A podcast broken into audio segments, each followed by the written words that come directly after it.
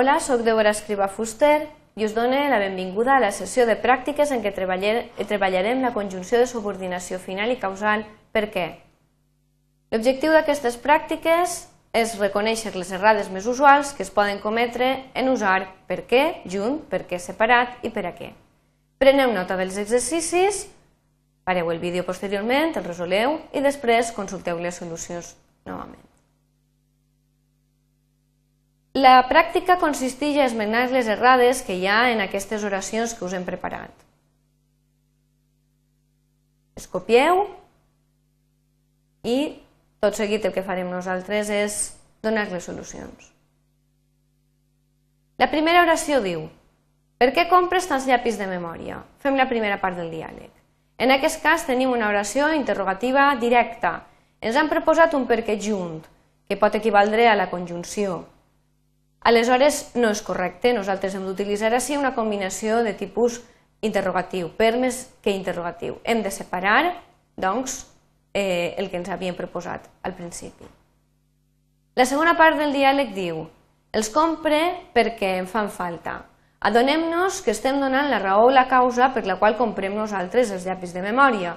Aleshores no podem nosaltres escriure el perquè separat, sinó que l'hem de juntar. Eixa seria la correcció. La segona oració diu, no hi ha cap motiu perquè ens preocupem. Fem aquesta part de l'oració.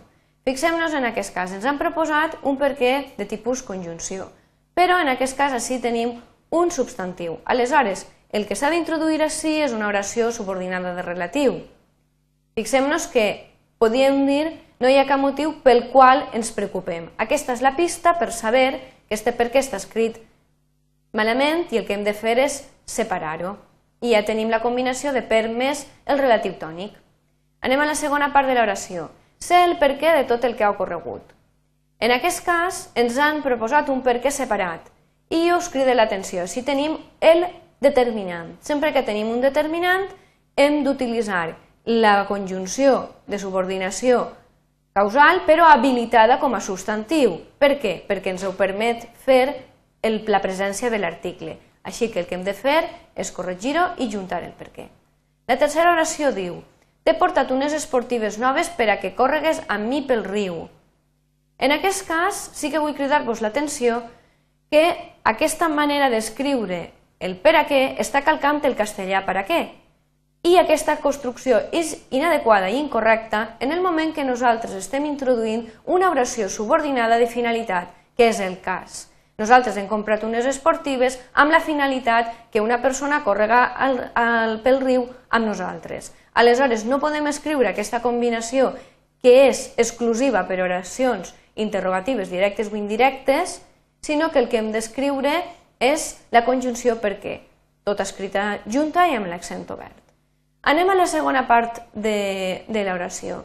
No sé per què em fas cara de pomes agres. En aquest cas, us vull cridar l'atenció perquè així tenim un verb de coneixement. I el que estem fent-nos és una pregunta, una pregunta que és de tipus interrogatiu indirecte. Per què? Perquè no tenim el signe d'interrogació. Per tant, el que hem de fer és aquest per què que està escrit junt, l'hem de separar i ja ho tenim correcte. Anem a la quarta oració. Per què usaràs el nou ordinador? Fixem-nos que ens han proposat un per què junt, com si fos una conjunció, però tenim, la tenim usada en una oració interrogativa directa, perquè ens apareix el signe d'interrogació. Tenim també una altra pista, el verb usar. Aleshores, aquest per què que està escrit junt està malament i el que hem de fer és separar-lo i, a més, afegir la preposició a. Aquesta combinació ens permet preguntar per la finalitat d'un instrument. La segona part del diàleg diu probablement l'usaré per a que els alumnes prenguen notes del que jo comente a classe. En aquest cas, fixem-nos novament. Tenim la combinació per a què? Hem dit que solament s'ha d'usar en oracions interrogatives directes i indirectes, preguntant per la finalitat d'un instrument. Però és que en aquest cas això no és una oració interrogativa directa, ni indirecta, en aquest cas indirecta perquè no portaria el signe d'interrogació. Ens hem de fixar que el que estem fent és donar la finalitat o l'objectiu d'allò, d'aquell instrument que nosaltres usarem. Per tant, el que tenim així és una oració subordinada final i el que hem de fer és evitar aquesta construcció que calca el castellà i utilitzar perquè escrita junta. Anem a la cinquena oració i diu el llibre perquè preguntaves l'altre dia te l'he comprat perquè a casa no el trobe. Anem a la primera part, fins a sí. El llibre perquè preguntaves. Fixem-nos, en aquest cas ens han proposat un perquè junt i així tenim un substantiu. Nosaltres, veritat que podríem dir el llibre pel qual preguntaves? Aleshores el que tenim així és una oració de relatiu adjectiva. Per tant, per què no s'ha d'escriure junt, sinó que hem d'escriure'l separat. Anem a la segona part. Diu, te l'he comprat perquè a casa no el trobe. El, la persona està donant la raó, la, la raó o la causa per la qual l'ha comprat. Aleshores, això per què no pot estar escrit separat, sinó que l'hem de juntar. I en aquest cas, el que fem és introduir l'oració subordinada de tipus causal. I ja finalment, per acabar, Llegim la frase i diu Hem enviat els textos als traductors per a que els traduïsquen a primera hora. Novament, en aquest cas el que estem introduint és una oració subordinada final i s'ha utilitzat malament la combinació per a què calcant la del castellà per a què. Aleshores, el que hem de fer és corregir-la per, per, per la conjunció perquè escrita junta i també us vull cridar l'atenció que sabem que és una oració subordinada de finalitat perquè apareix el verb en mode subjuntiu. Fins així les pràctiques. Fem un resum de tot el que hem treballat i us recordem, la, subordinació, eh, perdó, la conjunció de subordinació perquè s'escriu sempre junta i amb accent obert, indica tant causa, mode indicatiu, com finalitat el verb en mode subjuntiu.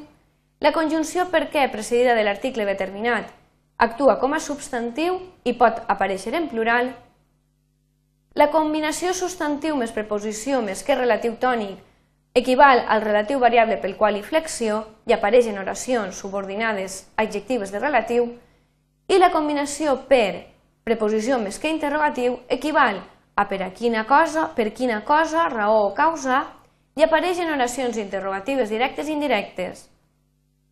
Finalment, la combinació per a què sola, eh, que equival a la preposició composta per a més que interrogatiu, equival a per a quina finalitat serveix un instrument i solament apareix en oracions interrogatives directes i indirectes. Us done una bibliografia i uns recursos de referència per a treballar a l'aula, al CAF i també un enllaç per, per tal de treballar eh, a través de l'àrea de promoció i normalització lingüística en aquest enllaç i una informació de contacte per si us ha eixit algun dubte. Moltes gràcies per la vostra atenció.